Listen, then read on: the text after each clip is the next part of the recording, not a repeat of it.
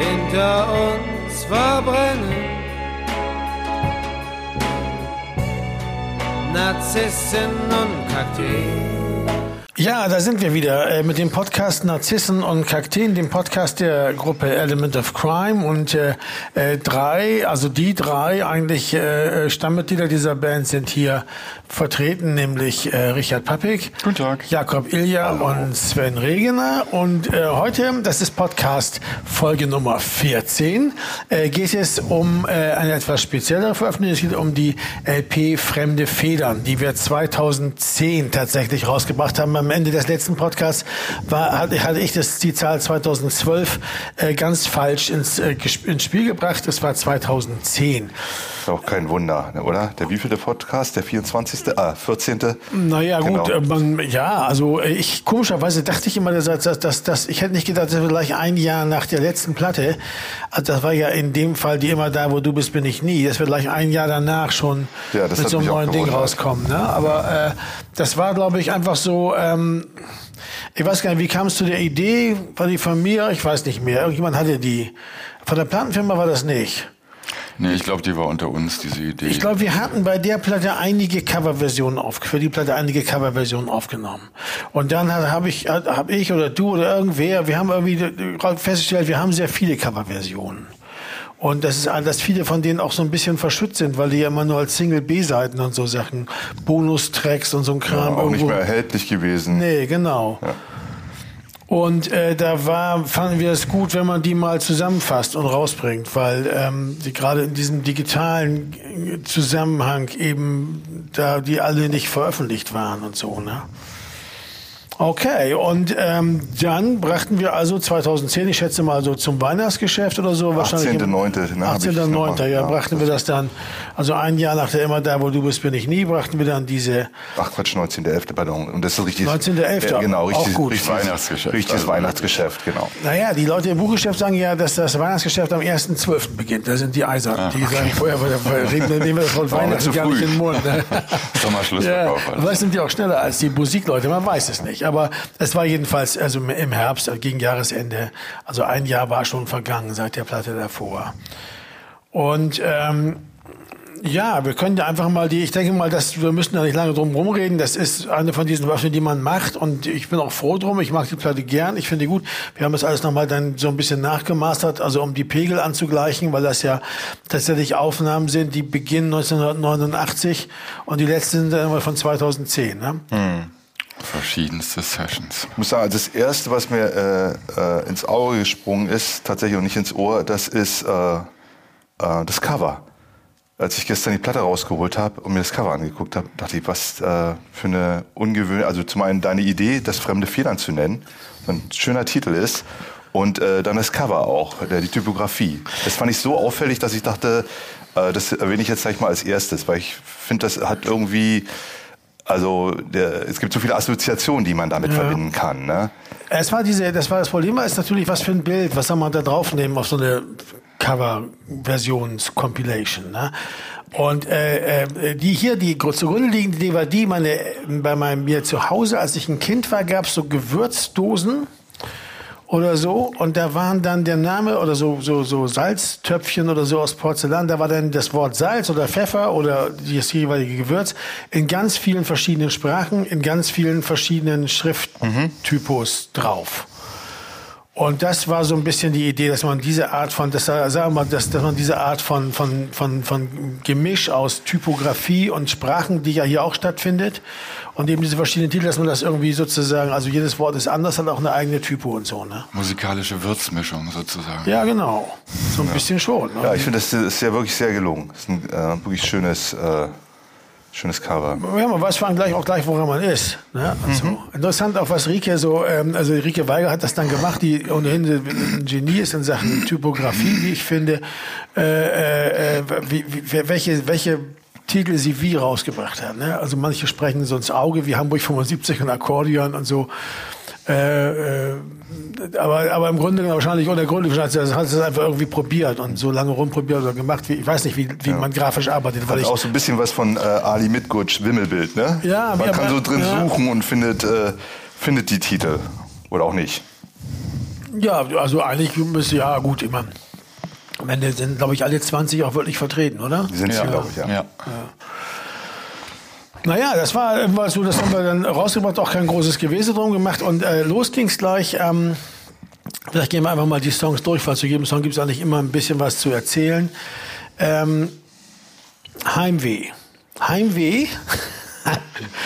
Äh, brennend heißer Süß Wüstensand, ein Lied, was man in Deutsch äh, und Freddy, in Freddy Deutschland Quinn, von? Freddie Quinn kennt. Ja. Dem nautischsten Wiener, den es jemals gab, dem, äh, der diese ganzen Seemannslieder sang und so weiter äh, in der Nachkriegszeit. Und äh, das war von ihm einer seiner ganz großen Hits. Ja, ich erinnere mich, dass das bei uns aus dem Radio schallte. Sonntag, Ja, ja. Sonntagsabends äh, Deutschlandfunk Hitparade. Genau, das, das war der, der Hit, die, äh, also das war ein Stück, was Dean Martin groß gemacht hat. Ich habe nochmal recherchiert, das wusste ich auch nicht. Das war eigentlich ein Originalversuch von Mindy Carson von 55 und Dean Martin hat das, äh, hat nicht viel Aufsehen erregt, das Stück. Und als Dean Martin dann das gesungen hat, dann ging es durch die Ja, Decke. Memories are made of this. Genau. Gibt's auch von Johnny Cash, gibt's noch nicht von Hunderten von Interpreten auf, auf Englisch. Das ist so ein Klassiker irgendwie. Äh, und auf Deutsch eben von Freddie Quinn. Na? Äh, gemacht wurde das, wir, die Idee war ja nicht wirklich von uns. Sondern die gemacht wurde das ähm, im Zusammenhang mit einem Film von Hans Weingärtner, äh, Die fetten Jahre sind vorbei. Das wär, ist dieser Film mit Julia Jentsch und ähm, äh, ich habe den Namen von dem anderen leider vergessen. Ähm, ähm, und da geht's um, da geht's um die, so eine Entführung von so einem reichen Mann, also, also sich selbst ermächtigende sozusagen antikapitalistische Kämpfer, die so einen reichen Mann entführen und mit ihm dann durch die Gegend fahren, aber aus Versehen eigentlich entführen, weil sie eigentlich bloß einbrechen und äh, Randale machen wollten bei ihm zu Hause. Und er kam zu früh zurück und wie sich dann zwischen diesen Leuten, wie das Verhältnis sich entwickelt und so weiter. Und das äh, äh, war dann so, dass ähm, Charlotte Goltermann machte die Musikberatung für den Film und die wollten äh, natürlich auch eine Soundtrack-Platte rausbringen. Das machte man damals noch viel mehr als heute.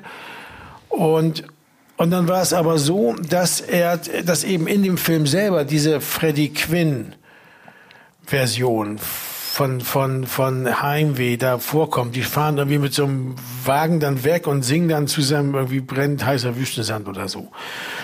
Und äh, das wollte aber Hans Weingärtner in der Version nicht auf der Platte haben, was auch verständlich ist, weil das, wenn man sich so eine Platte durchhört, wo lauter Rockmusik und so drauf ist, wenn du dann so eine so eine totalen Schlager-Sound plötzlich hast, das ist natürlich dann und so kam es, glaube ich. Deshalb wurden wir dann gefragt von Charlotte, ob wir das nicht äh, äh, auch machen könnten, und wir haben das dann gemacht. Text ist seltsam, ne? also wenn Memories are made of this, geht's ja um, wie man Liebe und Romantik und so eine Familie gründet. Und äh, hier geht's eben irgendwie um Menschen in brennend heißen Süß Wüstensand fern der Heimat. Ja, Ja, und äh, worum geht's noch? Die Frohen und wenig Lohn, ne? ja, karge, viel, harte Arbeit, karger Lohn. Naja gut, wenn er, man könnte sagen, okay, wenn man freundliche Menschen auf Montage, die also ne, irgendwo äh, ein ein Industriewerk aufbauen in einem heißen Land und also sich nach Hause sehen oder auf einer Ölplattform arbeiten oder so. Wobei gut, Ölplattform und brennen heißt, das Süßenland geht nicht so zusammen. Man könnte aber auch denken, jemand, der sich für die Fremdenlegion gemeldet hat oder irgendwie sowas, ne?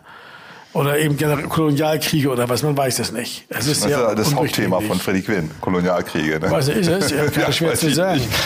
Na, ich glaube, dieses Heimweh-Ding und dieses Fern der Heimat, deshalb diese ganze Seemannsromantik hat ja damit zu tun, dass man eben nicht da ist, wo man eigentlich sein will, sondern woanders seiner Arbeit nachgeht und dass die lange nicht wiedersehen wird und so. Und ich glaube, das ist so, deshalb war das wahrscheinlich so ein Freddie Quinn-mäßig auch dann so geschrieben worden. Und damals geschrieben war das, glaube ich, auch noch recht einfach, diese äh, ähm, Lieder umzutexten. Ne?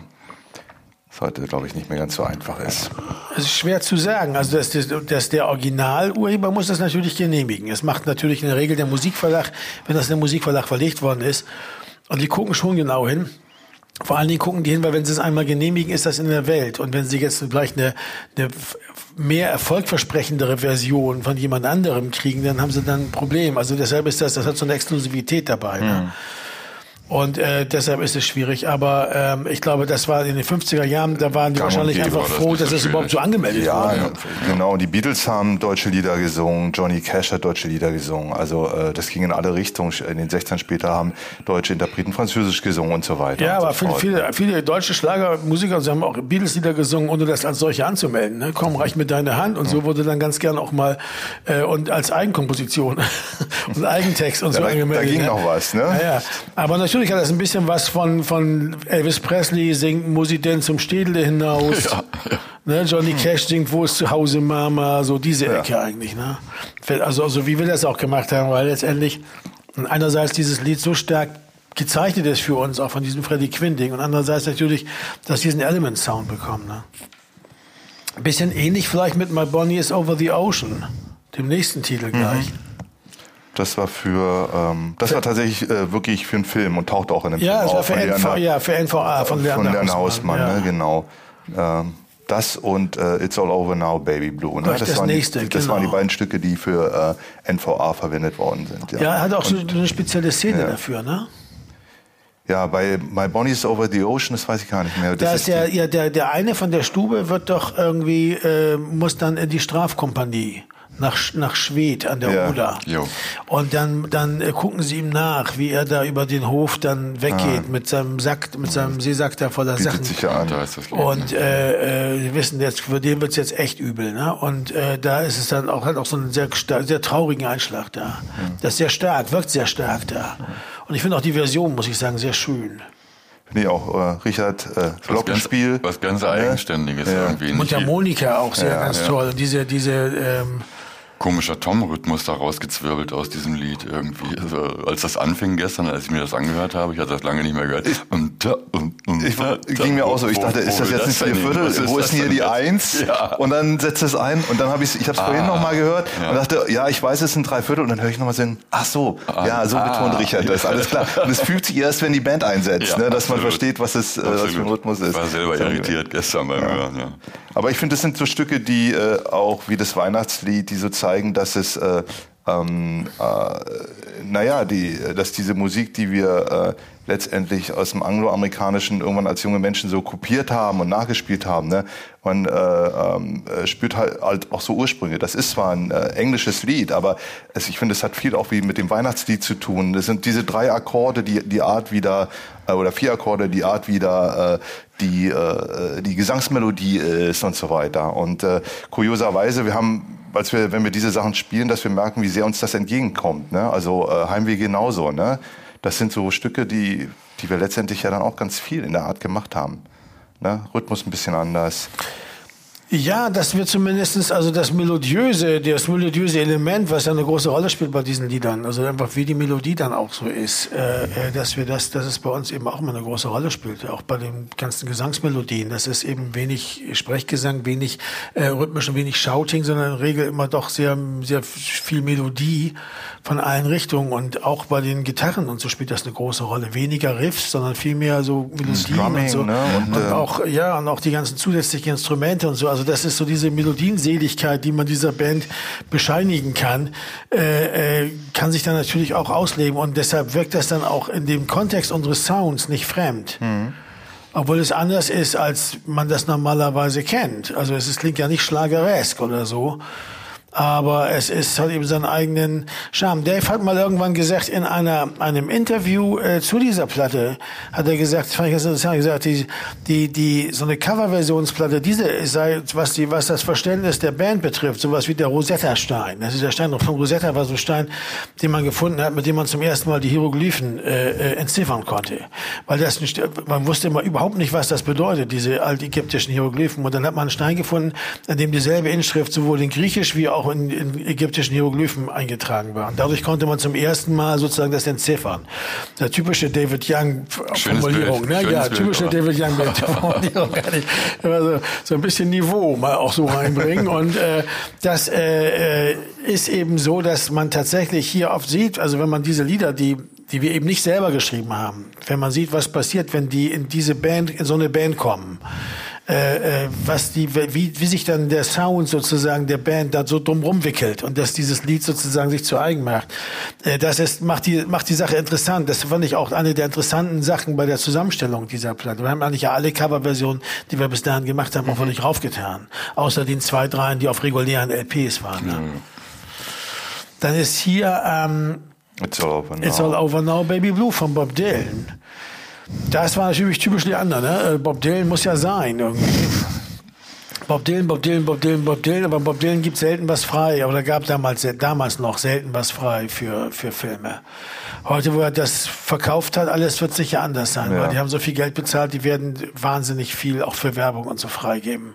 Das ist eben dann so die, die, ne, du wirst, ja, siehst es ja mittlerweile überall. Ich glaube, es äh, war sogar, dass ein paar Jahre später gab es, glaube ich, nochmal eine Anfrage. In, in der, von Leander oder in irgendeinem Zusammenhang ne, gab es nochmal eine Anfrage. Und da, wo hieß es dann schon, nee, geht nicht mehr. Also bekommt ihr nicht. Oder grundsätzlich, wir geben jetzt nichts raus. War Mehr. das nicht vorher und daraufhin haben wir dieses Ding gemacht? Nee, den, äh, da- den, hat- das haben wir bekommen, da hat Dave auch einen schönen Brief geschrieben. An das Management von Bob Dylan. Ja, wir brauchten eine Genehmigung für die Version natürlich. Äh, und äh, das musste über Bob Dylans Management gehen. Und Dave hat dann dazu einen Brief geschrieben Sehr auf englisch. Englisch, sehr englisch und äh, hat, er- sehr britisch eigentlich und hat er geschrieben, so ja, was diese Band ist und was sie macht und warum sie, darum es richtig ist und warum er das gerne produziert hat und so weiter und so fort. Und dann ist das durchgegangen. Ne? Und das ist dann am Ende von dem NVA-Film, da wo alles zusammenbricht, so, wo irgendwie dann Schluss, wo alle merken, dass Schluss ist und dann es kommt halt sehr sinnig, it's all over now, baby blue. Ja, Ein Text, von dem du äh, mal gesagt hast, dass der sich wahnsinnig schwer zu merken ist. ja weil alles, weil das, wie Sachen sind aneinander rein. Ne? You, you, you must, get, must leave now. You must leave now, take what you need, you think will last, and whatever you, uh, whatever you used to keep, you better grab it fast. Uh, uh, yonder stands the orphan. Also im Grunde genommen sind so Bilder, die so sehr relativ klein sind, also so kurz sind, kurze Bilder, die man auch anders durcheinander würfeln könnte, als sie da durcheinander. Also das, es ist sehr schwer, sich die richtige Reihenfolge zu merken. Zwei Zeilen gehen immer wegen des Endreims, aber die nächsten beiden Zeilen, die zur selben Strophe gehören, können einem le- leicht mal auch die nächsten, die zweiten beiden Zeilen von der vierten Strophe dazwischen rutschen oder so. Das ist das Problem, dass das so, das was, was Collagenhaftes hat und damit was zusammen, also nicht, was, was, dass man das auch sozusagen im Kopf sich das immer neu zusammenwürfeln muss. Und das ist nicht einfach. Ich habe äh, bei allen Stücken auch nochmal äh, bei Wikipedia und bei anderen Sachen geguckt, so herkommt und so weiter. Und bei, bei It's All Over Now, Baby Blue, da hieß es dann irgendwann, bis heute ist hier doch unklar, ob er überhaupt an eine konkrete Person gedacht hat oder ob verschiedene Personen im Text behandelt werden. Im Grunde genommen äh, sagt der Autor, er hat überhaupt gar keine Ahnung, was das wirklich bedeutet. Ne? Also man sagt ja, es soll irgendwas mit Joan Baez zu tun haben oder der vergeblichen Liebe zu ihr. Äh, und äh, am Schluss äh, schreibt der Autor, er weiß eigentlich auch nicht. Es geht um eine, um mehrere Personen. Worum geht's eigentlich? Ja, das ist auch genau der Punkt. Das ist nämlich gar nicht, das ist, dass viele Leute denken, dass sie denken, dass man Songs schreibt und das ist dann so Tagebuch. Und hat man irgendwas erlebt und dann macht man dann verarbeitet Schön man das in zu Song, eins, ja. als wenn das Leben so eine Spachtelmasse wäre, die man irgendwo verarbeiten muss. Das ist aber nicht so. Also das ist so, man möchte gern einen Song schreiben und man hat dafür Ideen und das, und das können solche Ideen sein wie Yonder stands the orphan with his gun crying like a fire in the sun.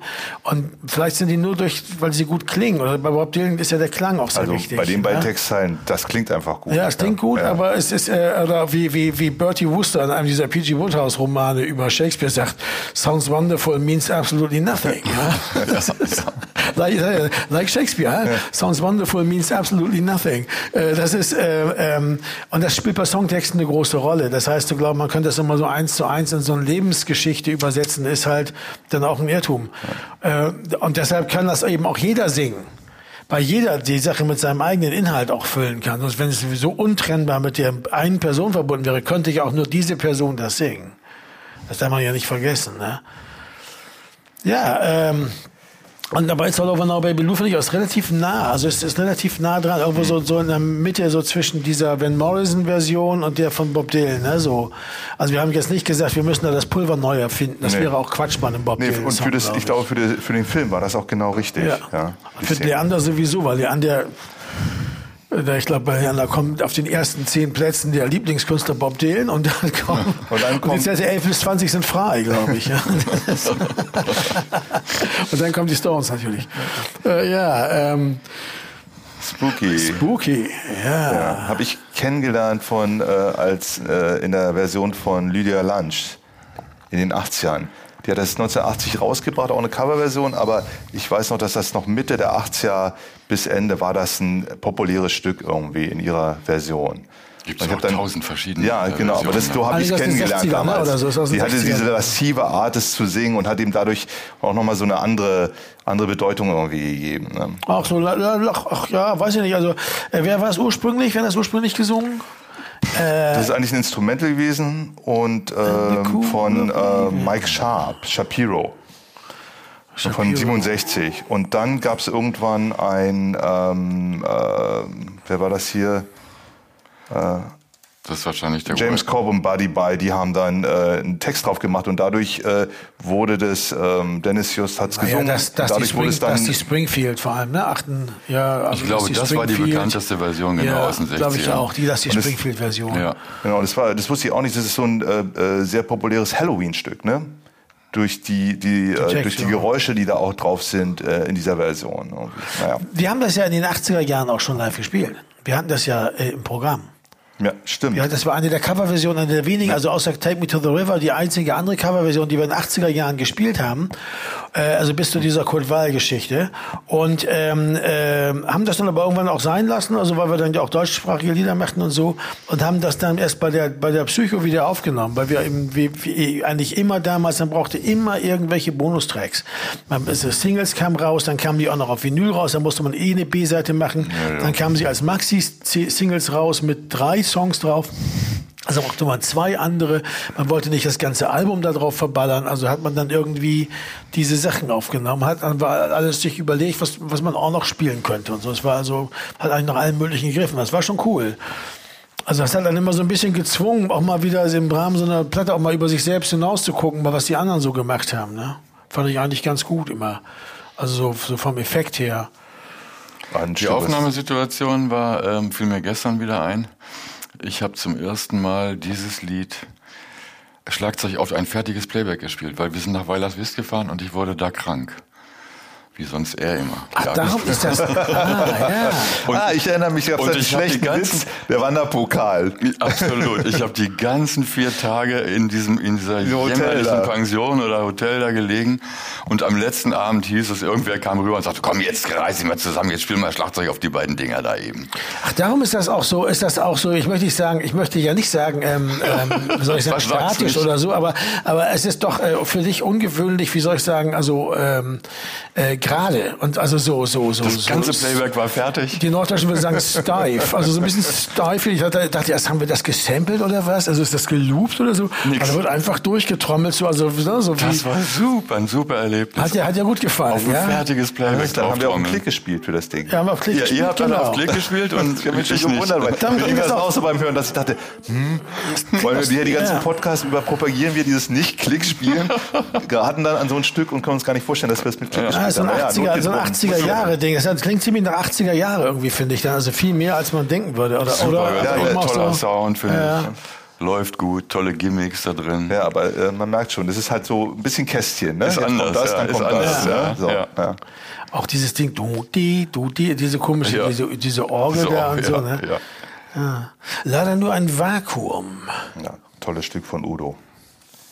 Tolle Coverversion von uns, weil wir so respektlos damit umgegangen sind und es nicht einfach eins zu eins gecovert haben, sondern wir haben ja auch Sachen verändert oder für uns verbogen, die uns gut gestanden haben. Es ist nicht nur dieser Mittelteil, wo, Ja. äh, wo die, die Diskothek, das haben wir ja auch in, in unsere Version übersetzt quasi. In dem Original hört man dann eine Tür aufgehen und Gläser klingen und irgendeine unbestimmte Musik von innen. Genau, der Philly-Sound der, der, äh, vom Panikorchester. Ne? Und wir haben einfach versucht, die, die, Das war deine Idee, oder? die, die Disco-Dingspunkt, uzu, uzu, uzu, uzu. Genau.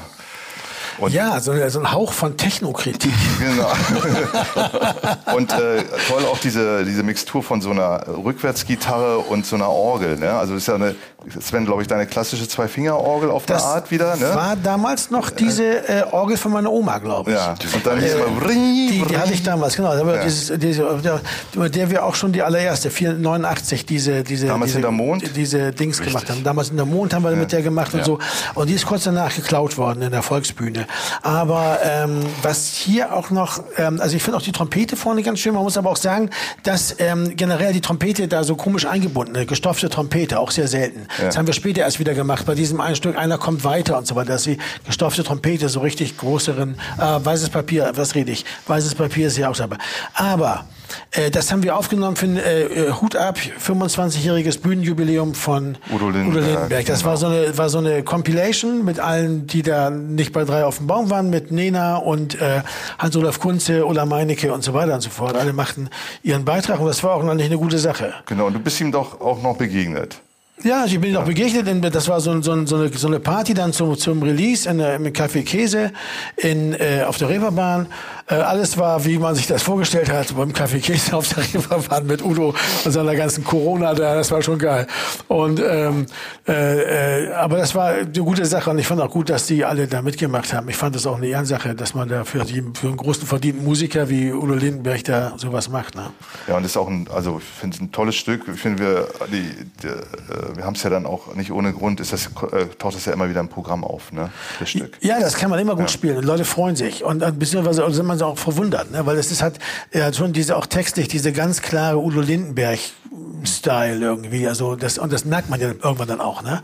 So zieht sich die schnellen Stiefel an und so, dann, dann riecht man schon den Braten, auch wenn man das Lied nicht kennt. Ja, kriegt man mit, das ist ja wie ein Udo Lindenberg. Steckt sich noch ein Huni ein fürs Genau. Wochenende. Ja, aber was, was, was eingangs gesagt wurde, ne, dass äh, äh, den Vergleich, den Dave gefunden hat, äh, also der, die, diese Platte als ein Schlüssel, kann man ja jetzt bei, wo sind wir jetzt hier bei Stück äh, äh, fünf, ne? Da kann man ja schon sehen die Spannbreite, also Spooky und äh, My Bunny's Over the Ocean und Heimweh, also äh, wie weit das jetzt schon geht, ne? Welche verschiedenen Musikstile da äh, gecovert äh, worden sind, welche verschiedenen Ja, Stücke. Ne? und dabei sind es tatsächlich auch eigentlich nur elf Jahre, ne, die, die da liegen, zwischen 89 und 2010. Also ist gar nicht mal so eine lange Zeit. Auf der Espresso-Maschine haben wir als nächstes da, äh, das haben wir auf einer Radiosession aufgenommen.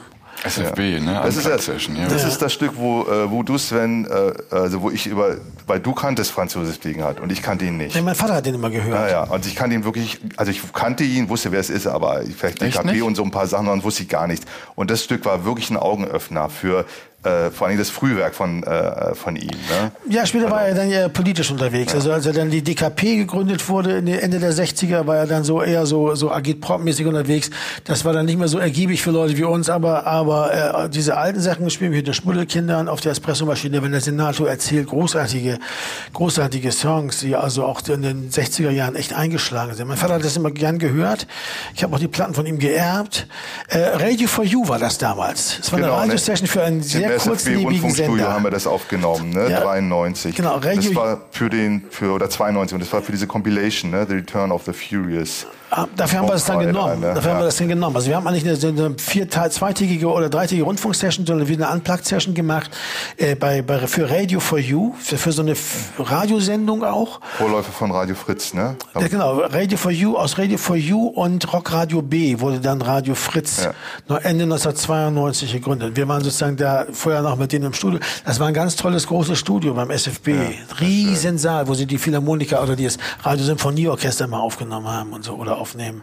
In der, an der Masurenallee. Das war stark. Dutzender Beschäftigter die, Beschäftigter, die Kabel tragen oder die nur sagen, Achtung, der Bassist nimmt sein Instrument, der Bassist nimmt sein Instrument. Ja, ich schalte meine Spur scharf. Doch nicht, er stellt ihn wieder weg, er stellt ihn wieder weg. Das war einfach, das war großartig. Ja, aber man muss sich, man muss sich eben, ja, man muss sich eben klar machen. Normalerweise nehmen die ganzes Orchester auf. Ne? Ja. Dann hängen, dann äh, laufen die da rum und hängen irgendwelche Mikrofone in die Decken und so, so Riesenaufwand, Riesenarbeit. Und dann kommt, kommt vier so Gurken. Genau, das war noch so ein anderer Spruch. Eingemeigt ist, ihr könnt jetzt eure Backline dazwischen stellen. Ja, genau. Das ist geil. Ja, ist ja stark. Ja gut, dafür, bei dem Witz muss man natürlich sagen, dass wir es im Studio und gemeinhin umgekehrt halten. Ne? Man richtet die Backline ein, die Verstärker und so weiter, setzt sich irgendwie auf den Stuhl und dann kommt jemand und stellt einem die Mikrofone drumherum und andersherum, das kannte man eigentlich. Hier war gar nicht, professionell, hier ging's andersrum. Ne? Genau. Haben wir dieses Stück jemals live gespielt? Äh, Habe ich mich gefragt. Nee, haben wir nicht. Auf der haben wir gemacht. Ja? Haben wir Ja, gemacht. haben wir, Der, der Dave, hat da so, Dave hat ja auch auf der Aufnahme so eine ganz fiese, super verzerrte Gitarre, die hinten ganz leise so rummulmt. Wir haben das ein paar Mal live gespielt. Und da hat er die dann auch gespielt. Und das war ganz, irgendwie ganz irre, weil er die dann irgendwie trotzdem leise hingekriegt, aber sehr, sehr verzerrt. Aber so zwei, drei Mal. Das war nicht oft. Weil das schon auch ein kompliziertes Lied ist. Man muss sich viele Akkorde merken und so. Und es ist viel, auch diese, diese Picking-Gitarre von mir, da vielleicht, äh, äh, und das ist im Grunde genommen auch eben, man merkt dass es aus dieser Liedermacher-Ecke kommt. Das hat schon was sehr speziell Liedermacher-mäßiges. Das ist nicht unbedingt jetzt so hundertprozentig Rock'n'Roll-kompatibel. Ne? Ich weiß nicht so wie bei Udo Lindenberg zum Beispiel, der ganz klar mehr auch dann auch Rock'n'Roller war. Ne? Und wir haben hier zum ersten Mal ähm, das Schlagzeug mit dem 58er, mit dem SM58 aufgenommen. Nur mit einem. In das Schlagzeug rein. Was ich hinterher als Overdub, äh, bei den, bei den Grundtracks habe ich Bongos gespielt. Genau, Bongos, ne? Und hinterher hatte ich noch einen Overdub. so. Und da haben wir einfach so einen, so einen Haken mit dem 58er ins Schlagzeug rein und Da hast du dann wie solche Sachen drauf gedengelt. ja, irgendwie, ne? ja. Damit man das dann irgendwie nach links und rechts irgendwie in die Ecken werfen konnte. Genau, für die Psychedelic. Ne? Ja. Also, Ja, Motorcycle Song von Arlo Guthrie, 1989. Äh, an die, die älteste dieser Aufnahmen hier. Äh, auch mit dieser Orgel von mir. Du hattest ja das letzte Mal schon erwähnt, ne? das war unser, unsere erste Coverversion. Ich habe mir die Liner-Notes, die du geschrieben hast, für, den, äh, für die Platte auch nochmal durchgelesen. Und äh, äh, wo, du, wo du ja auch nochmal sagst, dass, äh, oder schreibst, dass äh, ähm, die, äh, die Dispute und Streitereien in der Band mit dieser Coverversion sofort erledigt waren. Ja? Man setzte sich rein und machte es einfach. Ne? Und er hat damit im Grunde genommen sich auch in, äh, eine Form äh, äh, ähm, äh, hat sich eine, hat eine Form für sich erobert, die dann auch immer wieder zum Tragen kam. Ne? Ja, die kurzen Aufnahmen, ne? die kurzen Aufnahmen, die ein-, zweitägigen Aufnahmesessions, wo es eigentlich nie Probleme gab. Man hat nicht viel Zeit, geht rein, spielt ein, wie bei der ersten Platte und so. Und eigentlich, ja, das ist, und man hat vor allem nicht so eine wahnsinnige Sache vor sich. Nicht so, wir müssen jetzt zehn Songs auf einmal aufnehmen, sondern eben so dieses, wir nehmen das einen Song und um den kümmern wir uns. Ne? So auch bei den Motorcycle-Songs, die haben wir in Bremen aufgenommen, in Bremen-Walle, in, im, im Studio von Rolf Kirschbaum.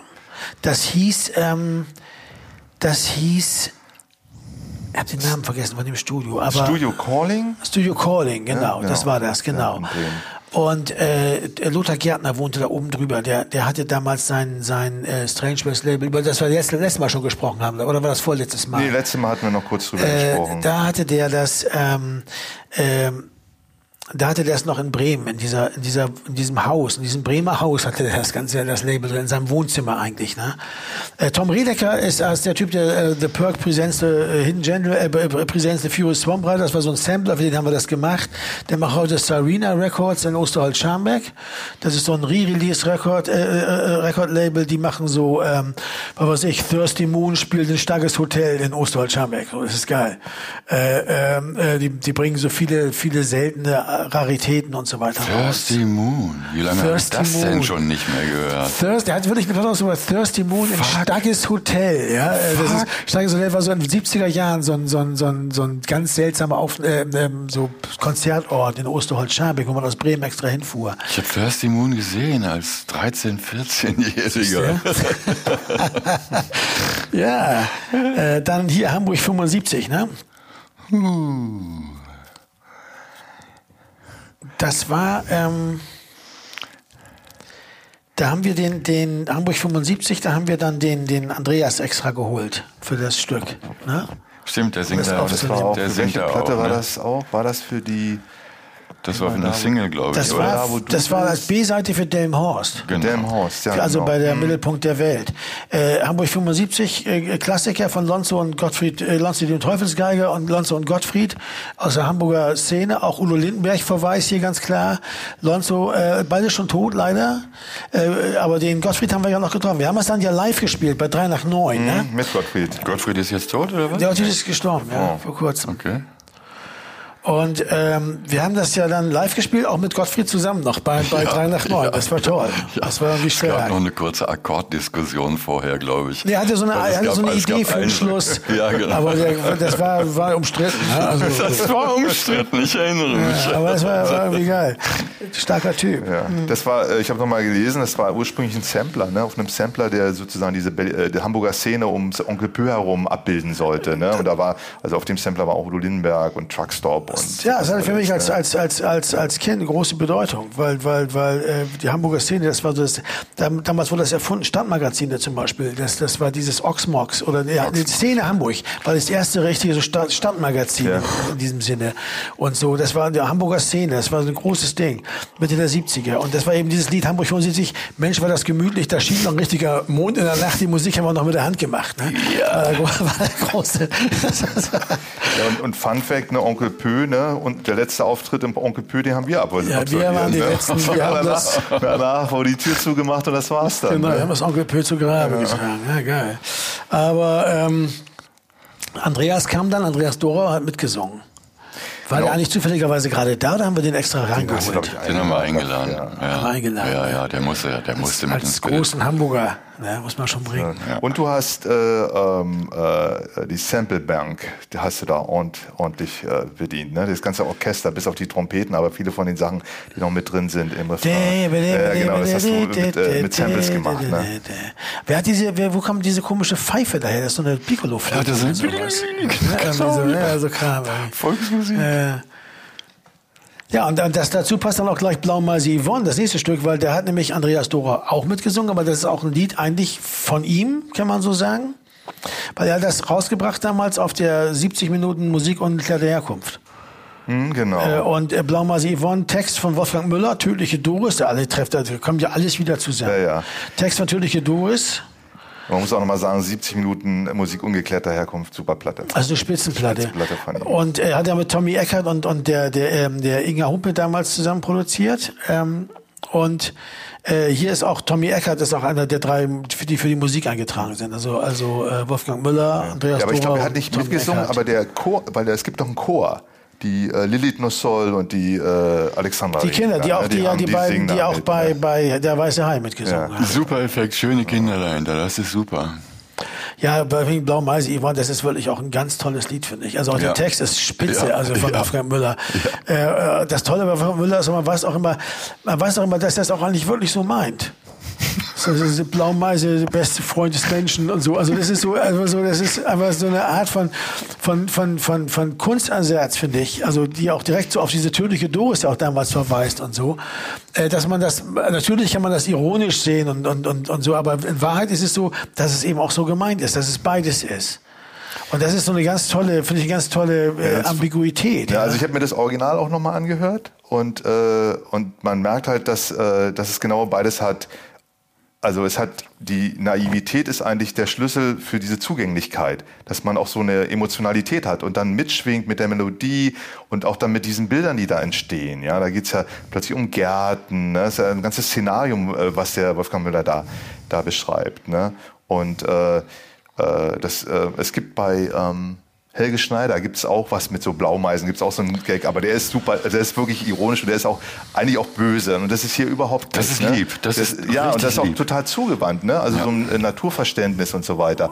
Und man, äh, ich glaube, man kann es schnell missverstehen, ne? weil es äh, so ein bisschen, äh, weil es halt so naiv klingt. Na gut, ich meine, nicht, ne? also äh, äh, auf dem Kopf, da ist die blau, äh, äh, äh, gelbe Brust, hell wie die Sonne, gerne nehme ich sie zur Frau. äh, das ist natürlich bei einer Blaumeise auch problematisch. Also, aber ja, also ein bisschen immer, Poesie, ein bisschen Ja, ja, Freiheit, genau. ne? darf ja sein. muss ich ja auch mal rein. Aber ähm, das Interessante ist eben, also das Wichtige ist eben auch und das Gute, dass dieser Text eben von Wolfgang Müller dann für Andreas Dorau gemacht wurde, der ja eh dafür bekannt ist, dass das Thema Mensch und Tier sozusagen, das Verhältnis von Menschen und Tieren zueinander, äh, sozusagen sein ganzes Werk durchzieht. Also Filme wie Schlag dein Tier und so weiter. Also immer geht's eigentlich um, ja, immer geht's eigentlich um Tiere, ne? So, also ganz, ganz häufig. Und ähm, äh, das passt einfach so wahnsinnig gut. Und, und wenn er das singt, hat das auch, also hält das auch das genau in dieser Schwebe, ne? dass man, dass man also das in jede Richtung auch sehen kann. Das ist ein starkes, starkes Lied. Und ähm, ja, I started a joke.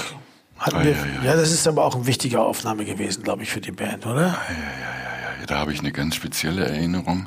Die hat weniger mit Musik zu tun. Ein paar, paar, eine kurze Zeit vorher hatten wir in Bremen irgendwie gespielt. Ich weiß nicht in welchem Rahmen, ob das irgendeine Tour war oder so. Da habe ich deinen Bruder Bulli kennengelernt. Und ich weiß nicht genau, ist jetzt eine kleine private Geschichte am Rande. Ähm, er hatte sich sterilisieren lassen und ich wollte das auch. Und darüber habe ich ihn dann interviewt. Sag mal, du, wie war denn das? Und so, es ist überhaupt kein Problem. Ich habe ich hab das, in der- ich hab das, ich hab das in der Mittagspause gemacht. Ich bin nachmittags wieder arbeiten gegangen. Habe ich gedacht, oh, okay, mache ich auch so. Und dann haben wir bei dieser Aufnahme, hatte ich diesen Termin um 12.30 Uhr beim Arzt. Und ich musste dann Schlagzeug, Schlagzeug aufgebaut, im, im Tritonus alles aufgebaut und so, ähm, Soundcheck gemacht. So, ich muss mal eben kurz zum Arzt kommen, gleich wieder. Und ja, dann bin ich dahin und der hat das gemacht und dann habe ich mich wieder hingesetzt, weil ich dachte, ja, Bulli hat auch gesagt, da kannst du gleich weiterarbeiten, das ist nicht schlimm. Und dann habe ich da noch ein bisschen getrommelt und auf einmal wurde es so nass im Schritt und ich guck so runter und dann ist mir da eine Naht geplatzt, eine Naht gerissen und äh, das war dann eine blutige Angelegenheit und ich krieg das irgendwie nicht mehr raus, immer wenn ich dieses Lied höre. Aber dann haben wir das zu Ende noch aufgenommen. Dann, dann, wir haben es bis zu Ende aufgenommen. Ja, ich habe durchgehalten und äh, äh, dann habe ich, dann hab ich, dann hab ich Bulli später nochmal wieder getroffen, habe ihm das erzählt. Er sagte, was ist denn da bei dir los? Also ich habe Eier aus Eisen, mir ist das nicht passiert, hat er gesagt. Tja, ich sag dir, also mein Bruder ist halt, ähm, was soll ich sagen? Wie, ja. wie schaffen wir jetzt die Brücke zu der, Entschuldigung. der, der, der Poesie dieses Stückes? I started the joke, ja? Ja, sagen wir nur kurz die Fun-Fakten. Also es wurde 97, also 97 in dem Jahr, in dem äh, Richard Pappig sterilisiert wurde, aufgenommen und zwar für den Sampler We Love the Bee Gees. Das war ein Sampler von, von äh, Mutter, Muttermusik oder was das damals war, genau. War das, auch ein, war das auch ein Bühnenjubiläum für die Gees? Ich weiß gar auch nicht noch mehr. Mal sowas? Das war irgendwie so eine, so eine also also ganz auch, auch so gar nicht besonders populäre Leute dabei, sondern es war irgendwie so, ich weiß gar nicht mehr, wer das angeschoben hatte. Das war aber irgendwie in Deutschland entstanden. We love the Bee Gees. Und wir haben dann eben das I Started the Joke gemacht. Ich glaube, ich hatte das vorgeschlagen, weil ich hatte das öfter mal bei, bei in Hamburg, ich war damals äh, bei Jahre nach Hamburg gezogen und immer wenn die Charts, Charts Entry hatten, so machten die immer Chartspartys, meistens im Karaoke-Keller. Also, ich wollte dann immer gerne dieses Lied genau singen. Und ich fand das eigentlich immer auch sehr schön. Und dann habe ich gedacht, Mensch, das kann man besser als ähm, How Deep Is Your Love oder so, habe ich gedacht, jeweils für uns, ja. Das war eine gute Wahl. Ja, das finde ich auch, ist ein sehr schönes Lied. Schönes Lied, finde ich auch, ja. Und es ist auch gut gelungen. Es hat eine tolle Atmos, es hat einen tollen Sound hier, finde ich, in dem Ding. Es klingt sehr offen. Und es ist spannend, es macht irgendwie Sinn. Und so richtig nach Bee Gees klingt es auch nicht, eher nach Elements. Ja, wir haben es übersetzen können in unsere Sprache. Naja, wir haben es vor allem in Dreier, im Dreiertakt gemacht. Äh, Das ist im Original im Viervierteltakt und wir haben es in so einem Sechsachtel- oder Zwölfachteltakt gemacht. I started a joke, do, do, do, do, we started the whole, und dann war ich, I started a joke, we started the whole, Ja, ja, es ist- so und das ist also, das ist, wir haben das da also dann umgeändert, weil wir das damit dann besser, weil das irgendwie, das war unser Ding dazu, das, und das passt eigentlich auch, geht eben auch, ja.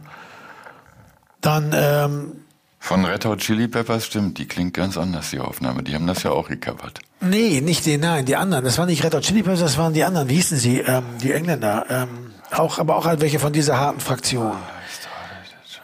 Ähm, ähm, die, äh, äh, na, warum bin ich immer so schlecht mit Namen? Moment. Ähm,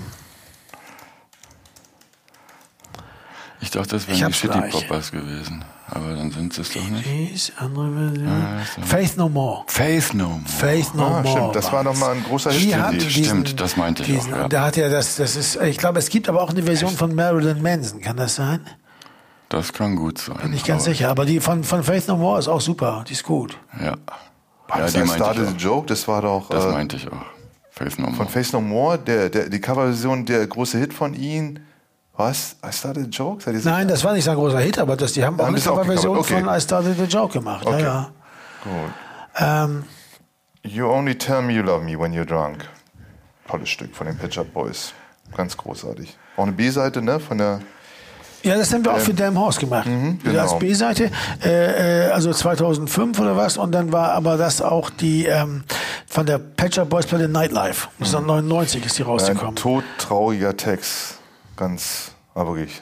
Ja, das ist ein sehr trauriges Lied. Desaströse Situation, die da beschrieben wird. sehr Ganz traurig, schlimm, ja. Also, Und äh, ähm, äh, ich weiß noch, dass das der Dirk Bleibohm, der Dirk Bleibohm, der war, ähm, der war äh, ja, dieser dieser Grafiker, der auch die Psychografik gemacht hat. Der hatte die, der war ein ganz großer Patch Up Boys Fan und der kam mit der Platte an und sagte, guck mal, hier ist ein Lied drauf, das heißt You Only Tell Me You Love Me When You're Drunk. Was ist das für ein genialer Songtitel? Finde ich Ja. ja auch. Also, das ist ein unglaublich guter äh, äh, Songtitel und ähm, äh, ja, das, das kann man dazu nur sagen. Wir, auch da, ähm, äh, ich glaube, das ist sehr, ähm, sehr Bongo-mäßig auch. Ne? Wir haben oft bei diesen Coverversionsgeschichten zu Bongos gegriffen. Ja. Richard, warum ist das so? Warum bist du da so? Äh, wir haben das, wir haben das oft dann sogar so gemacht. Bei Last Christmas weiß ich es ganz genau, dass wir sogar die beiden Tracks, die ersten Deine Gitarre und meine Bongos zusammen eingespielt haben. Wir sind rübergegangen und haben düpp, düpp, düpp, düpp, weil wir eine kleine, schnelle, schöne Version und nicht so eine Band-Rock-Version davon machen wollten. Ich glaube, die, dieses, dieses äh, nicht an so einen klassischen Band-Sound-Kontext gebunden zu sein in dieser Coverversions, in diesen Coverversionsaufnahmen. Ne?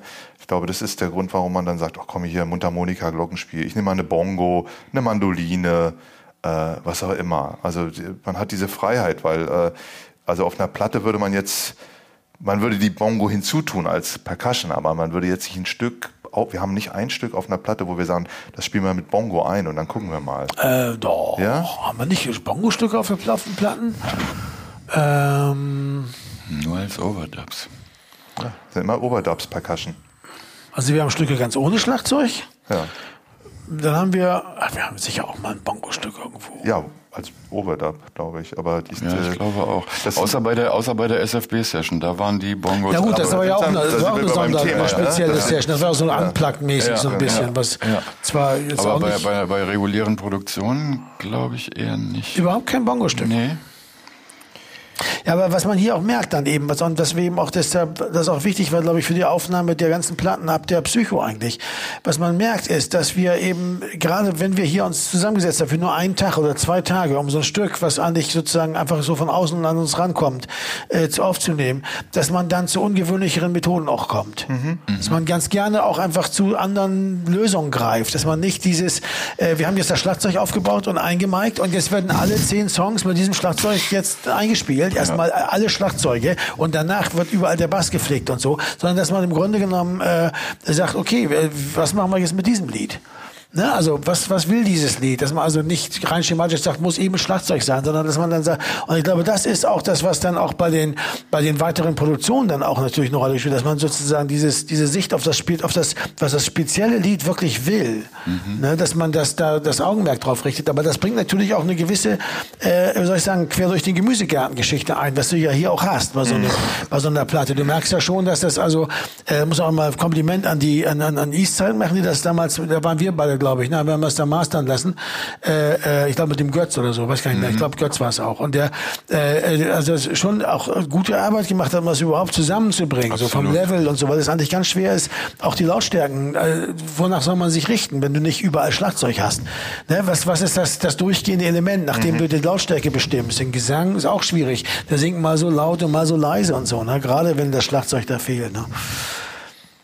Naja, ich was You Only Tell Me You Love Me When You're Drunk ist auch sehr verwandt mit ähm, ähm, äh, Last Christmas, dem nächsten Stück, was auch so ein Bongo-Stück Genau ist. so, auch so eine, so ja. eine, so eine daddelige äh, Picking-Gitarre von mir. Und dahinter diese, diese, diese weichen Gitarren, die sich da so reinschmiegen. Weil, also ja klar, wenn du so Bongos hast, musst du alles relativ weich machen. Ne? Ja, ja. Ähm, damit, damit du es nicht totschlägst. Genau, zwei Feedback. So Distortion, und genau, ja. Ja, das ist ja ganz schön nerdige Musikgeschichte hier. Finde ich eigentlich ganz gut. Last Christmas auch, genau wie Only Me, eines der traurigsten Lieder ever. Ja, eigentlich der Tripper der Radioapparate um die Weihnachtszeit herum. Eigentlich, ne, und man denkt, das ist ja die gute Laune, Quatsch und so. Aber die Wahrheit ist, dass das Lied, muss man mal sagen, hätte man nicht gedacht eigentlich, ne? Wenn man sich aber das erstmal anguckt, was worüber die da singen, oder worüber George Michael da gesungen hat, Schöner, trauriger Song. wahnsinnig traurig, ne? Ja. Aber dass die das auch dann so in den 80ern, also Wham, also einfach so was mit diesem, mit diesem Playback dahinter, ja, also so irgendwie so, ne, diese, das hat irgendwie auch so eine Größe, ne, so, so total, also, ne, als wie wenn es jetzt irgendwie oh, Fiesta Mexicana wäre, wird dann wie die traurigste Geschichte der Welt erzählt, ne. Das beeindruckt einen, einen schon, finde ich. Ja, dann Ruf aus der Gruft. Ähm, auch beim Hören dachte ich, das habe ich auch lange nicht mehr gehört, dachte ich, oh, das ist ja, äh, irgendwie hat das so was daddelig Verrücktes. Wie so ein, so ein etwas größerer Loop, der sich so im Kreis dreht. Alles ganz schnell hintereinander, ein Akkord, nächster Akkord. Äh, ähm, tolle Gitarre, ne? Das ist ja das einzige Mal, dass du eine, äh, äh, eine Melodiegitarre durchgehend spielst da. Über ein ganzes Stück hinweg. Ja, genau, die- die- genau. Genau, die, die Gesangsmelodie, ja, ja. Genau.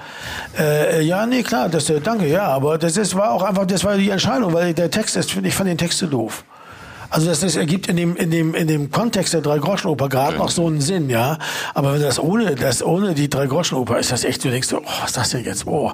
Äh, Und äh, äh, deshalb ist das eigentlich so, das, äh, äh, aber das, weil es eben so stark Theatermusik ist, ne, das ist schwer, das rauszulösen. Aber so hat halt diesen Shawarma-Imbiss äh, äh, Charme so ein bisschen, ne, so ein bisschen so Ethno. Äh, World- würde man heute, World- wenn man es nochmal rangehen würde, würde man es wahrscheinlich langsamer spielen, ne? Denke ich mal, weil es schon sehr schnell ist.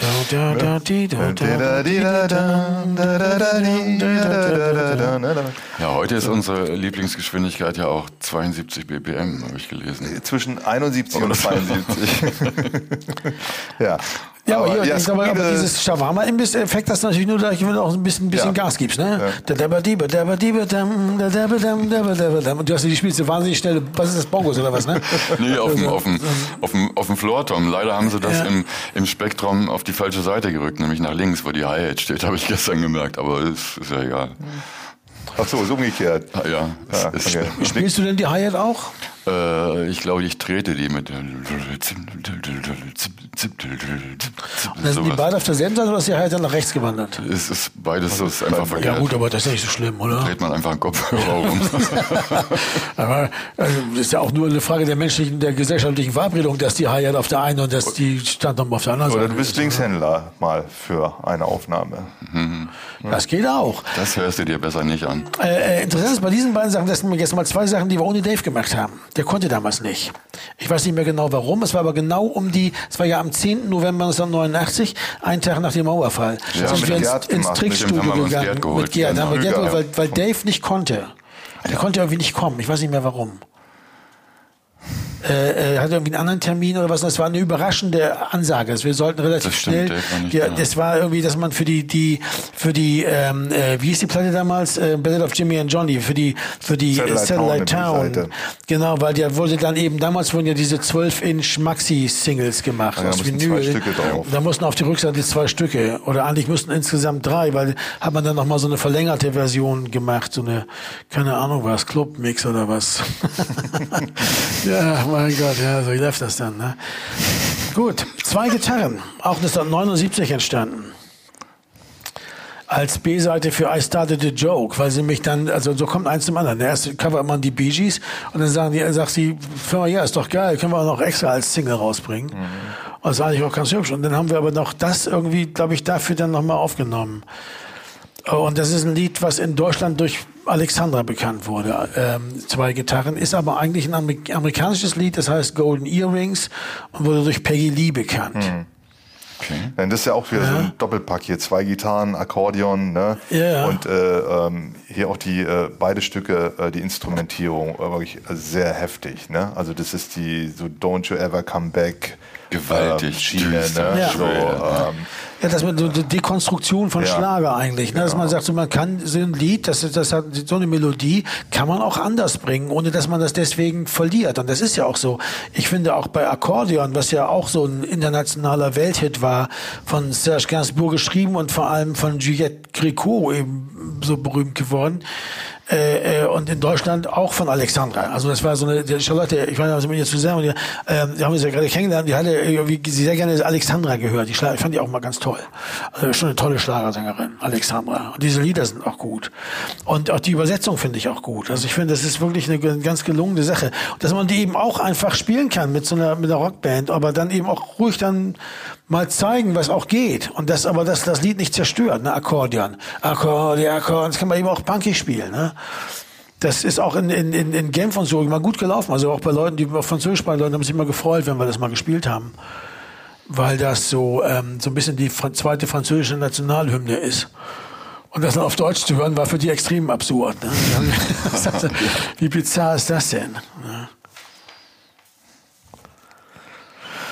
Und dann, ja, Le Vent nous portera von äh, Noir Désir. Ich weiß gar nicht mehr, wie wir darauf gekommen sind. 2009. auch ein Bonustrack, ne? Für immer da, wo du bist. Ja. Nie, ähm, Also ich glaube, ich, äh, ich mochte das Lied immer gern. Ich, äh, ich habe aber da auch wieder mal gemerkt, ich habe es jetzt auch noch mal gehört, äh, ich kann nicht gut auf Französisch singen. Das ist, liegt mir nicht so. Also jedenfalls nicht in diesem Rock-Kontext kann ich nicht gut. Ich kann ganz gut Französisch sprechen, so geht ganz gut, aber singen nicht. Das wird zu hölzern. Also wirkt auf mich hölzern, wenn ich das mache. Mhm. Also, also schlimmer als beim Englischen, weil dass man einen Akzent hat und so ist ja alles geschenkt. Aber, aber man muss, glaube ich, noch mehr sozusagen. Warum ist das so? so? Ich glaube, dass ich einfach, vielleicht einfach, weil, weil, ja, die Betonungen sind immer anders, immer, immer hinten. Darum reimt sich ja auch alles im Französischen, weißt du? Hast immer hinten die Betonung und mhm. deshalb kannst du ganz viele Wörter miteinander kombinieren. Und im Deutschen ist es halt so, äh, dass im Englischen ist es so, dass es der deutschen Sprache auch vom Klang her näher ist. Mhm. Und ich glaube, das fällt ja. mir leichter. Ich habe einfach zu wenig Übung darin. Ich habe mich nie damit beschäftigt. Und dann macht man das einmal, weil man denkt, man kann gut äh, Französisch sprechen, dann kann man es auch gut singen. Aber die Wahrheit ist, so einfach ist das eben mhm. leider nicht. Ne? Was mir aufgefallen ist bei dem, bei der äh, Version, also erstmal tolles Stück, so, ne, die Komposition mhm. ist natürlich, aber dass die äh, deine Rhythmusgitarre und das Schlagzeug verzahnt schön da miteinander. Und es ist so ein klassischer Element, dieses, äh, was aber eigentlich bei äh, anderen Stücken in anderen Rhythmen, so diese Snare-Betonung von der Gitarre, ist hier in so einem sehr laufenden, schnellen Rhythmus, ja. so fließend. Und äh, das ist so ein bisschen wie Blaulicht und Zwielicht in einer anderen, schnelleren Version oder ähm, was gibt's hier von der ersten Platte? Äh, ähm, It's so cold outside. Äh, ähm, I warm you up. Ja, I warm you ja. up. Aber in so einer, äh, aber es ist der, im Habitus ist es sehr ähnlich und das ja, ist ganz schön. Es ist auch so gemischt, dass man das hört, wie die beiden so ineinander verzahnen. Und das ist, was so die Grundlage ist, auch für das Stück. Ja, das, deswegen treibt das auch so. Ne? Also die Komposition bietet das, das ja an. Das haben wir uns auch anfangs, glaube ich, ein bisschen ausge, Es war immer die Frage, ob man das dann zum Beispiel auch einfach vielleicht mal Halftime machen will, hat aber nicht funktioniert. Hat nicht funktioniert. Sofort, sofort Beton an den Füßen und geht unter. Ne? Ja, the She Brings the Rain, oder? Das einzige Ken-Lied, wo im Original kein Schlagzeug dazu gespielt wird. Ja, das einzige, das einzige Ken, das einzige Lied von Ken, wo kein so? Schlagzeug gespielt wird. Ja, und es ist auch das, das einzige, einzige Lied von Ken, wo die sich im Grunde genommen so einer 50er, 60er Jahre Stilistik bedienen äh, bei all, weil sonst gibt es so eine Stücke von denen gar nicht. Das ist ein ganz eigenartiges Stück von denen, das wir dann wiederum auf eine Art spielen, wie äh, eigentlich äh, liegt uns ja sowas, ne? Also äh, alten Resten oder Punk. sowas, ne? Aber äh, wir haben, äh, ich finde, das ist äh, eine wirklich sehr eigene Version. Und da gibt's auch ein ganz tolles Piano von dir, Sven. Was nämlich die, äh, auch ein bisschen nerdy jetzt, aber was äh, die, die, das Rhythmuspattern, das Zählen, wann die Eins kommt, auflöst. Echt? Ja. Und da gibt es einen Einsatz von der Trompete, der ist auch äh, sehr ungewöhnlich. Jo, das, das Stück hat natürlich, was man sagen muss, das, das, tut, das tut allen gut sozusagen, äh, dass das Stück so frei ist. Ne, du kannst äh, anfangen zu singen, hm. wann du willst. Das läuft einfach und du kannst irgendwann irgendwo anfangen zu singen. Du musst dich nicht auf um Akkorde scheren und so Kram. Das ist, läuft einfach so durch. Das ist sehr, sehr stark äh, das an die Frühzeit der Elements, wo wir auch viele Stücke hatten. Äh, wenn man nicht weiß, wo man gerade ist, wenn einem der Text nicht mehr einfällt, lässt man es einfach laufen und das, das merkt niemand. Ja, äh, ewig lange Instrumentalteile, die einfach so da sind und und wo dann eben solche Sachen passieren. Dann diese Gitarre, genau, da kommt diese Gitarre und dann kommt, glaube ich, diese äh, Trompete oder so. Und das sind so wie so Einwürfe, die man so macht, genau, die man aber auch weglassen könnte, weißt ja, du so. Das ist ja im Grunde genommen hat es so was wie ein gespielter Loop. Ja, genau. Also, also alle Elemente sind so, die laufen durch, die können mal aufhören, die ja. fangen wieder an. Ja. Äh, du bist jederzeit richtig. Äh, was dann aber durchaus ein starker Verweis eben auf ist der Kern, auch, wirklich sehr, auch dann doch eben ein typisches Kernstück ist, weil es eine sehr loop-affine Band war. Das hatte der, der, der, der René noch erzählt, die hatten ja in diesem großen Studio, äh, wo wir die Psycho aufgenommen haben, da hatten sie ja tatsächlich so, so Spulen gebaut und so Rollen, dass sie wirklich so ein unendlich ne? langes Band, Tonband ja. durchs ganze Studio ja. führen konnten, ja. um so lang möglich, langen Loop wie möglich zu haben. Also das sollte so ewig lang sein oder so. Und äh, also diese das, Art von... Das war, das war ein Element, da fängt mir noch was ein, die, das habe ich auch letztens noch mal gelesen, warum sie einer der Gründe, warum sie überhaupt diese Art von Musik machen konnten, war, dass Jackie Liebezeit, äh, wenn die eine Session aufgenommen haben, der konnte am nächsten Tag im selben Tempo genauso weiterspielen. Ja, ja. Das heißt, die konnten droppen. Auch ohne das anzuhören. Genau. Der, der hatte einfach das die Tempo konnten wieder. droppen und ja. dadurch konnten die 20 Minuten Stücke machen, die eigentlich aus mehreren Stücken, also die haben natürlich viel geschnitten auch und so, aber vor allen Dingen konnte er das durchgehend spielen und deswegen konnten die auch schneiden. Da gab es dann keine Es wurde nicht schneller, nicht langsamer, der blieb bei dem Tempo. Das heißt, sie konnten, oh, naja gut. Heute hört man anders. Hört und wenn man man sich heute anders, diese das- nochmal anhört, dann aber kann ich man denk, sagen, super schön, dynamisch, Jackie, hast du gut gemacht. Aber das, also diese, diese, ich sag mal, diese Millimeter-Exzellenz, die man ihm damals nachsagte, die, äh, die gibt's eigentlich doch so nicht. Ich meine, er ist immer ein faszinierender Trommler gewesen, wahrscheinlich äh, eins der größten Vorbilder für mich und so, weil er da, da stundenlang irgendwie so saß. Aber äh, letztendlich war er auch nur ein Mensch und konnte also so Ja, ich, ich meine es in Bezug nicht, ich meine nicht auf dieses statische, ich meine es in dem Sinn, dass es so gespielt ist, dass du drin schneiden kannst. Ja gut, das und das, heißt, ist das- ja wirklich eine Qualität als Schlagzeuger. Ja, das wird normalerweise kannst, ne? dadurch hergestellt, dass man eben zum Klick spielt. Ja. Und die haben es dann eben nicht gemacht. Die haben halt gesagt, nee, sowas ja. machen wir halt nicht. Und deshalb sind es natürlich irgendwie auch Brüder im Geiste, ne? Weil nach dem Motto so, nee, also bevor wir das machen, versuchen wir lieber das Tempo so zu treffen. ja, das finde ich eigentlich genau den richtigen Ansatz. Also wie es die klassischen Musiker ja auch machen. Ich meine, die spielen eine Zeit lang und dann was weiß ich, gehen sie ein Stück zurück und fangen nochmal an, weil sie irgendwie was anderes, auch ganze Orchester teilweise, und können das dann schneiden. Ne? Das geht schon. Und äh, da, du hast recht, heute hört man anders, weil heute die Sachen so äh, Ja. im Grid irgendwie äh, verortet werden. Das, äh, aber das macht das eben auch ein bisschen sehr langweilig oder statisch auch. Also Ja, finde ich. Fall. Also ein bisschen, bisschen dasselbe, dasselbe Problem hast du ja eigentlich mit den mit den Autotunern. Mhm. Kann man auch mal sagen. Also wir, wir- wir benutzen ja eigentlich auch keine Autotuner. Äh, weil, äh, gut, man kann Autotuner als starken Effekt benutzen, wie, im, wie jetzt gerade im, im, im Trap oder so. Aber, ähm, äh, oder manchmal auch in der Popmusik, aber oft wird es einfach auch nur benutzt, um, um Defizite sozusagen beim, bei der Intonation auszugleichen, was aber oft zu so einer Block, so einer Flötenhaftigkeit der, der Performance führt, ne? Also so, so, so, so eine, also auch einer gewissen gepflegten Langeweile, ne? Ich kenne Streicher und Sänger, die machen das heute bei jeder Aufnahme. Bei jeder Aufnahme kommt das einfach automatisch Klar, und da wird auch alles auf und- Grid geschnitten. Das ist halt so. Ja, ich hatte das, ich hatte das tatsächlich das erste Mal bei einem Hamburger Indie-Studio, ich nenne keinen Namen, wo ein Hamburger Indie-Produzent, wo ein Hamburger Indie-Produzent, äh, da waren wir, ich weiß nicht mehr, was wir da aufgenommen haben. Wir waren irgendwie mal in Hamburg zusammen, in diesem Studio. Ich sag nicht den Namen. Wo ich das Schlagzeug nicht dabei hatte. Und Ja, dann diesen- genau. Und dann, Ah. und dann hat er, hatte ich da Trompete irgendwas gespielt und dann meinte der, ähm, der da immer war, der, der Typ von, äh, ja, und von dem ich das nie erwartet hätte, dass er mir mit sowas kommt. Das war gerade so obszön, das war Ende der 90er. Da war das auch noch relativ neu. Ja, wieso hier, können wir, können wir, ich habe hier diesen, diesen Autotuner, da können wir deine, Das machen wir deine Trompete schön gerade machen. So, das ist gerade, da gibt jetzt überhaupt keinen Sinn und so. Wieso soll die denn jetzt gerade sein? Und so, ja, ist doch schön, also schön gerade und so. Sag, nee, ich will ich nicht. Und so, nee, wirklich nicht? Nein, will ich nicht. Wirklich nicht? Nee, will ich nicht. Das war wirklich komisch, ne?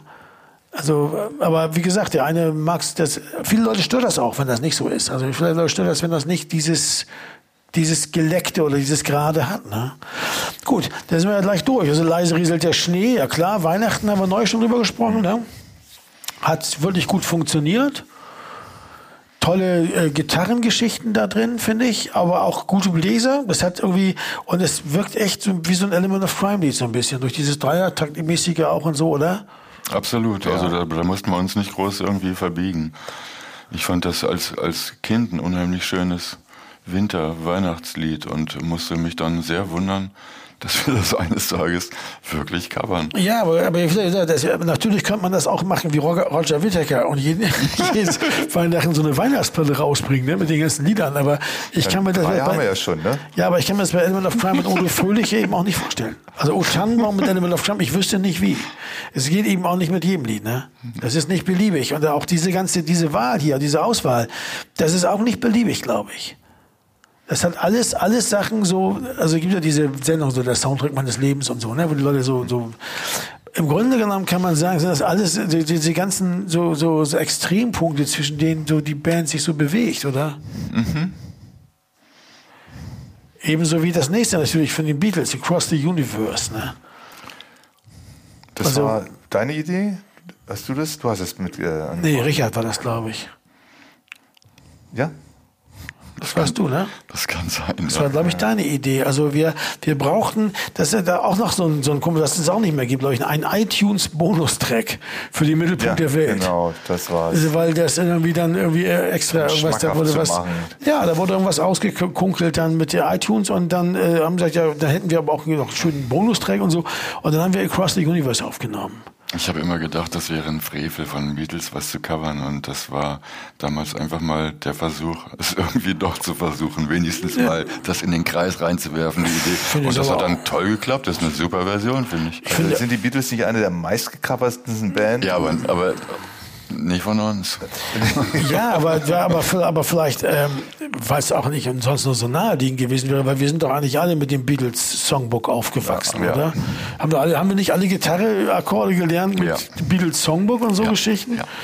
Das war schon sehr prägend, ne, in den 70ern. das weiße Album-Songbook geholt. Das war sehr schwer, weil ich gemerkt habe, dass ich die Melodien nicht draufkriege. Und ich immer gefragt habe, wie singen die Melodie, diese Melodien auf diese Akkorde? Vor allem, wenn der Akkord wechselt und der nächste Ton kommt in der Melodie. Ich sage, wie kriegen die das? Dann höre ich mir das immer an und denke, das habe ich doch jahrelang mitgesungen. Wie kann denn das sein? Ja, das erzählt einiges über deren Können. Es klingt, als ob es so einfach von der Hand geht und ist letztendlich doch sehr.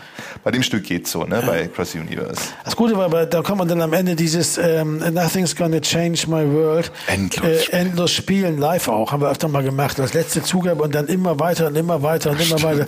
Und die Leute so nach, nach 30 Mal, so, soll ich jetzt gehen? Soll ich jetzt gehen? Passiert dann noch was? Das war schon irgendwie lustig, aber ich habe es selber kaum ausgehalten, muss ich sagen. Und dann haben wir es einmal haben wir es gespielt mit der höchsten Eisenbahn. Ne? Ja, die hatten wir als Vorgruppe in der, in der Zitadelle. Genau, in Spandau. In Spandau. Ja. Und da haben wir gesagt, wollt ihr nicht äh, mitmachen? Und so, dann haben die da mitgesungen. Bis auf den Bassisten, der hat gesagt, nee, finde ich scheiße. ich ich singe nicht mit euch. Fand ich irgendwie auch geil. Das war so der, der Punker der Band. Ich sage, nee, meine ich. Nee, dafür bin ich nicht hier. Das fand ich irgendwie auch gut. Ja. Okay, dann haben wir das auch mal geklärt. Äh, ja, im Grunde genommen, wie gesagt, viel zu erzählen über die Art, wie es produziert wurde und so ist, äh, kann man nur am Song und das selbst und das ist eigentlich auch alles gesagt. Äh, beim nächsten Mal wird es dann wieder um eine Platte gehen mit unseren eigenen Songs, nämlich äh, in äh, Podcast Nummer 15 wird es gehen äh, um die Platte Lieblingsfarben, Lieblingsfarben. und Tiere. Yeah. Und ich bin sicher, das wird auch sehr interessant. Dann äh, vielen Dank fürs Zuhören bis jetzt äh, und ich sage mal auf Wiedersehen. Auf Wiedersehen. Tschüss. Achtung, Achtung, hier ein Element of Crime Verbraucherhinweis. Auch zu dieser Podcast-Folge gibt es eine passende Playlist. Den Link dazu findet ihr in den Show Notes.